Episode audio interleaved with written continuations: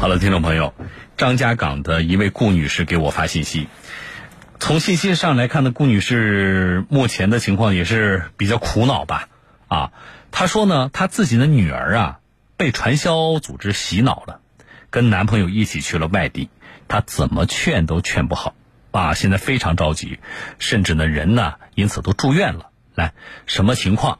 我请顾女士说一说，但是请咱们。这个所有的听众朋友也帮忙想想办法，啊，刚才我说的了解情况的，赶紧发信息给我，好不好？来连线，顾女士你好，你好你好，嗯，张老师，哎，您是哪个城市的？我是张家港市的，张家港的，张家港市的，对。嗯，您多大年纪啊？我我四十九周岁，四十九。哦，那女儿肯定年龄也不大，是不是？我女儿二十五岁呀。那她这个刚才说男朋友就是是现在是恋爱期间还没结婚是不是？没有没有，哎，就是什么手续都没办了，我我就现在还还还没有那个呢。嗯，呃，孩子，比如说是上过大学吗？还是说高中毕业了就下社会了？他们就是在大学里，大学同学。哦，啊，上过大学，现在已经毕业了。那么男朋友就是大学同学，对吧？对对对。好，那说一说吧，就是什么时候你发现？这个女儿有点不对劲了，就是因为前就是去年吧，去年的时候，去年会就是她男朋友说在外面是找了一项工作，说有很很有前途的，嗯，就什么很有前途的，然后呃过春节的时候回来了，也见我一面，嗯，本来是本来我是也也是，既然他他愿意呢，我我也就随他了，因为我也做了他的主。嗯，然后他们今就是年初你要吵着也要跟他到外地去去长去长沙，因为男朋友也是我们这边张家港的本地的。哦，那就两个人都要去长沙，对吧？对，男朋友先去，先去了大概半年吧。嗯。然后女儿原来在这边好好的，他也要，是就是。不听不听我的劝劝说，一定要去。那你他去之前，你有发现就是说这个男朋友所声称的挺不错的这个，就是这个工作呀，有可能是存在什么问题的吗？去之前发现的有些疑点吗？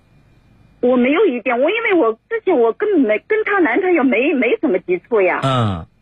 他就是一直在就就是说在这边。也在这边嘛，刚开始也在这边找了工作，好像也不称心。嗯。然后去也是，我听我女儿说，她也是，呃，那个男朋友也是陪跟他的同学去的，也是在长沙那一边，他也是陪跟他的同学去的。嗯，好了，那就是，但是你最终还是让女儿跟他去了，去了长沙了。我不是让他去，他是离家出走，在我不不知道的情况下离家出走的。嗯，那他走了之后呢？你怎么办了？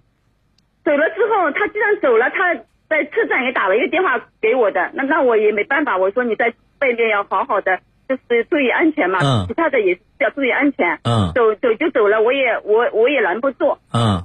然后然后我们之间也一直跟他联系，他好像在那边说工资嘛七呃七千块，就因为我女儿是会计专业的嘛。嗯。我说一个长沙有七千块的工资，我当时也有点怀疑的。嗯。但是他每天看到他朋友圈里很开心，那我也就放心了。嗯。等不到呃四月二十七号是今年的今年的四月二十七号。今月今月四月四月底吧。嗯。他说：“妈妈，你你到长沙来这边看看我。”那我也看了一下，也放心呀。既然那么好，我也也没有也想出去旅游旅游看看吧。嗯。我也很开开心心的去了。嗯。去了第一天，他们一家三口，我男朋友的爸爸妈妈一家三口，带着我跟我女儿一块去湖南大学那那边去。转了一圈，嗯，那我也很开心，就当旅游吧，看看他们带我女儿也挺好的，嗯，我也想这么亲事，我也我也想默默认了，我就想，嗯，然后第二天呢，第二天我女儿说，就是带我去她工作的地方，嗯，说，然后我就去了，去去了，带我带到一个小区里，嗯，小区里以后，然后他们在下面，就是我女儿跟跟男朋友两个人在打电话，就是。我估计通知就是里边的人吧，就是肯定说谁谁谁要来了，应该，然后在我一个一个小区里边，然后敲一敲门，也就是一一个就是普通的人人家，就一个住户对吧？一个住户家里对对，我记得是一个女的，一个女的，先给我画一个图纸，嗯，是什么什么的，赔是多少钱，是什么？他们做的那个事业嗯，是什么？反正我一听就是传销。一听就是传销。他具体跟你说的内容，你大概有记得吗？比如说你投多少钱，你能赚多少钱？对呀、赔的就是幺零四零阳光工程，就是赔了六六万九千六万九千几吧，然后下个月返还、返还一万九千几，到底了就是我女儿赔了五五万零八百块钱，嗯到到一两年，我的三年成功以后，最多三年，就两三年成功以后拿嗯一千零四十万，就是这个叫一零四零的工程，对吧？对对对，投五六万块钱，两三年的时间就能拿到一千零四十万。嗯啊五万零八百，啊，五万零八百。嗯、你当下就判断这是传销。对，呀、对呀、我一进就火了，就就就你你在现场就说了，啊，我说这个是肯定是传销，嗯。然后他又又不死心，说钱因为钱，他说进来的人都是这样的，嗯然后我还骂我说我女儿骗骗人嘛，然嗯。后他们大家都劝说说这个是善意的欺骗，那你女儿就是不管他外人怎么说，你女儿的态度是什么样的呢？我女儿就是完全相信了呀，你说，你说你们年轻人现在上网都很方便，对吧？你去网上查一查。他，他也后来也跟我说了，他嗯。说他他后来也查了，当时也也也也也知道是传销，后来经过现在洗脑，后来慢慢慢慢的，他说他就认可了呀。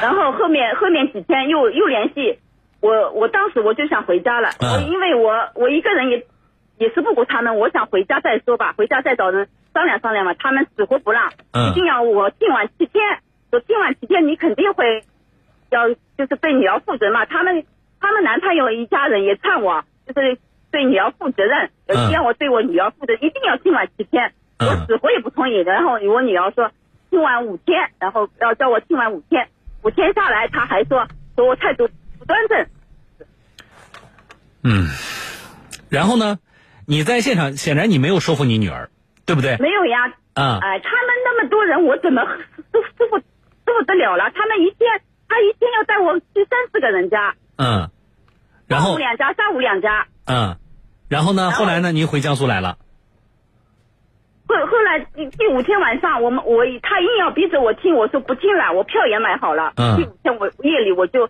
连夜我就赶到火车站去的。嗯，呃，这个过程包括包括一个是在那里的五天，包括回江苏之后，你有尝试的跟比如说，因为你知道女儿具体在哪嘛，跟当地的这个警方报个案有吗？我去的呀，我我就现现在我女儿就是她就是什么呢？我去过那个第几天，第四天第几天，嗯我去过长沙，他们那个叫叫雨花区工商局的，我去报案的。我工商部门啊我我，也不认识，我也硬着头皮去的。嗯然后他们的人说，他们又又不造成，他他明确告诉我了，这个肯定是那个叫传销，嗯，但是他们管不了，他们说，为什么他们？最多去，他们最多去管一下，然后他移一个位置，就是就是转移一个一个地方，嗯他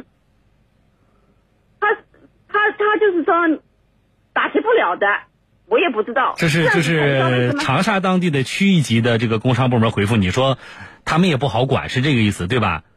对他们这个去管可以的，这但是管了他们最多是换一个地方，就是说。嗯然后他也他的建议是呢，要么就是强制性把女儿带回家，嗯就是要么就是让他就是两年以后自己回家。那现在把女儿带回家显然不现实了，你没法说服她，是不是这意思？呃，对呀、嗯，你女儿现在在哪里啊？人在哪？现在我不是说了吗？前两天我我就是现在我在住院，我我发了信息给我女儿，她嗯人是回来了，回来了几天两三天，今天因为我我早上去去挂水，回来的时候她已经又走掉了呀。啊，也就是说早晨的时候还在家的，但是你去挂水、回来之后，现在他人已经走了。嗯，就走了呀。唉，你一定苦口婆心的，你能想到的道理都给他讲过了，对不对？对呀。啊，你觉得我我我刚刚还给他发发信息，嗯他他说啊我我我说啊做其他的我都可以随便你，但是传销这个违法的事情咱们不能做。嗯他说这个肯定，嗯，肯定不是传销。又如果是传销的话，你在那边也也报案了，他为什么不但就是为什么不抓我呀？嗯，好了，我也，我我我真的我也无头，没办法走投无路，真的是，真是没办法了，对吧？嗯，一方面担心他，另外一方面自己实在是想尽办法也没有办法，也没能够让女儿醒悟过来。对呀、你看我我在生病，他也毅毅然不然，就是毅然决然的走了。您觉得你女儿就是说完全变了。对我就想问这个事情啊，你说变了，就是他接触了这个一所谓叫一零四零工程前后，我们先不谈说花了多少钱在里边啊，嗯，对，就是说孩子的性格上，包括跟你就对待你的这个态度上，这种变化是什么样的？现在你，我就是感觉他完完全变了呀。嗯，这是怎么变的？以前是什么样？以前他很，以前对对我很关心的呀。嗯就那就比如就比如他就是今年就是刚刚去那一会儿，他因为也是第一次出远门嘛，嗯他在外外面还经常打电话回家，叫我注意身体，嗯买买点好吃的，什么什么什么的。嗯，现在这些都没有了。现在没有了，现现在反正只要反对他的，因为我我反对他了嘛，嗯所以所以他什么都不顾了。好，我就想，我就想，我、嗯我想，就是等我这边住院住院手，我我这边还在住院嘛，我嗯等我这边弄好了之后，我我去长沙再再去，因为他们那边我知道的住在哪里，我去我再去报警看看行不行？嗯你不然两年下两年下来，一个小孩子，在呃变变变得就是跟社会多多都要出轨了，你说？嗯，好，顾女士，我说几句好不好？呃，第一个呢，就是您还要先把身体养好。啊，嗯我想心里肯定是上火的。这事儿呢，我作为一个外人劝呢，可能也没有太大的用。啊，但是我们接下来想说，我要是去长沙，我还是要干嘛做什么事情？那我当然首先要把身体养好。嗯。啊，这是第一个要做的。第二，我这样啊，我觉得如果此刻我贸然的打电话给你女儿，女儿呢，呃，我没法评估，因为我不了解她，我没法评估她的反应，或者说有可能会带来的什么样的后果。他呢？啊他，你听我说完啊。所以呢，我不能够在直播里贸然的打电话给你女儿，但是，但是，我稍后呢，我请我们的编辑呢把我的电话留给你。你做个什么事情呢？啊，你尝试跟你女儿沟通，如果她愿意跟我聊一聊的话，她随时打我这个电话。我不在节目里，你跟她说，你说也不是直播，别人也听不到，啊，就只是我跟她。如果她愿意聊一聊的话，那么你把我的电话给他，我欢迎他随时的打电话找我。这是第二点。啊，你跟他说，你说主持人不是劝你说这个，呃，你不要让他有抵触的心理。嗯。啊，你就说，你说我也觉得我们母子母女之间的这个关系啊，也没有以前那么融洽。另外，你一个人在外面，小女孩，我们也不是特别的这个放心，对吧？那么我们江你是江苏人嘛？我们江苏台的这个主持人也比较关心，也想了解一下你在外面的情况。另外就是什么呢？你看你做的这个东西呢，妈妈也反对，对不对？啊，身边可能也有其他人不理解。那么到底是你错，你对了，妈妈错了，还是什么情况？你说我们也听听一个局外人他是怎么说的啊？还有所有的通话，我们不做任何的录音或者是直播，保护他的隐私，请他可以放心啊。那么如果他愿意跟我聊一聊的话，你把我的电话给他啊。这是我要说的第二点。第三点，你的一个判断是非常正确的，就是这个所谓的“一零四零”工程，这就是一个传销的组织。这已经是公安部门认定下来的。至于为什么长期的媒体的曝光报道之后，长沙的警方仍然没有作为，对呀、我是有很大疑惑的，我也非常失望。啊。所以他们很猖狂呀，是啊，他们那么我们有很多热心的听众呢，有人曾经被战友啊、被同学啊，就是骗到过长沙，进入过这个叫一零四零的这个工程，啊，嗯。如果你女儿也愿意跟这些曾经做过这个工程的人聊一聊的话，我们有热心的听众也留电话了，你也可以让你女儿联系我们，就是她不信你，对不对？她哪怕连我这个主持人也不相信，但是我们有一些就咱们江苏的啊，去过这个工程，他们也体会过，他们有这种经历。那么，你可以问问你女儿，你说你想不想跟这些人聊一聊？这些人参加过你们这个组织啊。嗯总之，现在能我们能做的啊，从我们这个层面，我们希望找一些方法，能够一跟你女儿对上话，这是最重要的。二，啊，不管是媒体的主持人，还是曾经参加过这个工程的我们的这些热心的听众朋友，愿意跟他聊一聊，只要能有机会对上话，我们希望啊，能够让你女儿醒悟嗯啊。然后你接下来，你不是说身体好了还要去长沙吗？嗯啊，我们建议是对，我们建议呢是向当地的警方直接报案，因为你知道他的地点在哪里啊，向当地的警方直接报案。然后你这样，你不是在我微信上吗？你去了长沙之后，因为我们现在不确定，比如说他是不是又换地点了啊？那么应该不会的。去了长沙之后，如果确定了是在长沙的哪个区、哪个派出所的辖区，你到时候啊，包括派出所的电话呀，你要掌握，你都发信息给我，哪个区的哪个派出所电话号码多少，我们以媒体的身份尝试跟这个派出所了解沟通一下，好的，好不好？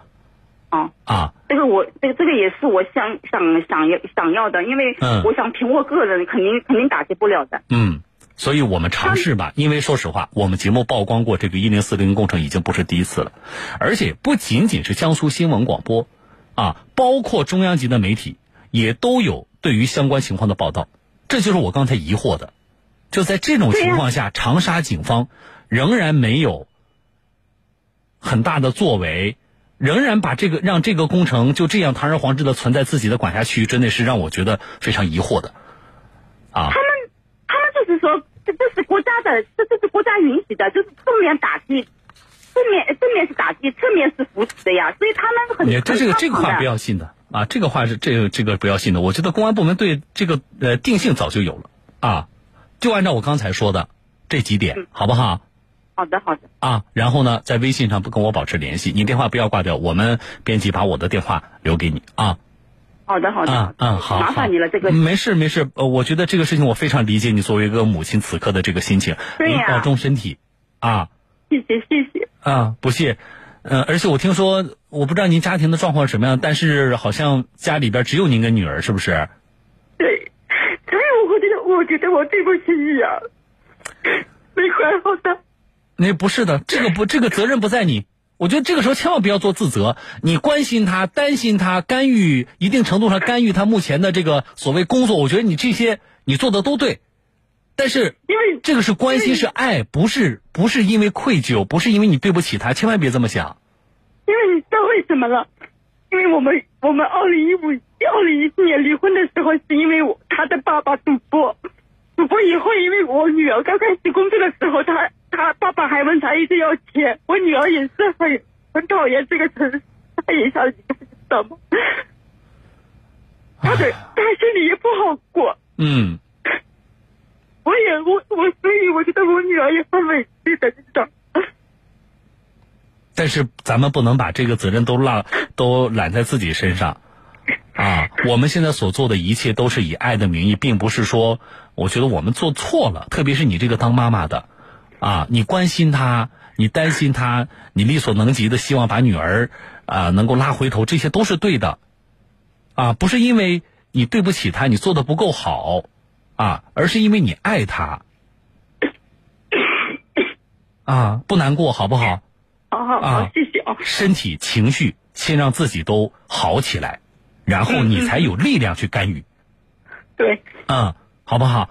好好、啊，跟我们保持联系啊。好的好的，耽误你时间啊，了，不，没事，没关系。我觉得我们尽力吧，看看刚才我说的几个渠道，咱们能够起到多大的作用，我们试试看啊。好的好的，过两天我一定要去尝试。嗯，好了，那你跟我们联系啊，你电话不要挂来，来，我们编辑注意了，把电话留给顾女士，我跟顾大姐聊到这里啊，这个事情呢，我不想再重复了啊。一零四零的这个事情啊，我在节目当中说过太多次了，连线过多少位听众朋友，所以请提醒身边人。还有一下，还有一个重要的信息，听众朋友，新京报记者前段时间卧底这个一零四零工程是几天的时间？八天七夜，他揭秘了这个所谓一零四零的所谓国家工程，根本不是什么国家工程，啊。那么大家到微信后台看，把这个文章转给你身边人的看。这个记者卧底八天七夜，到底这是一个什么样的工程？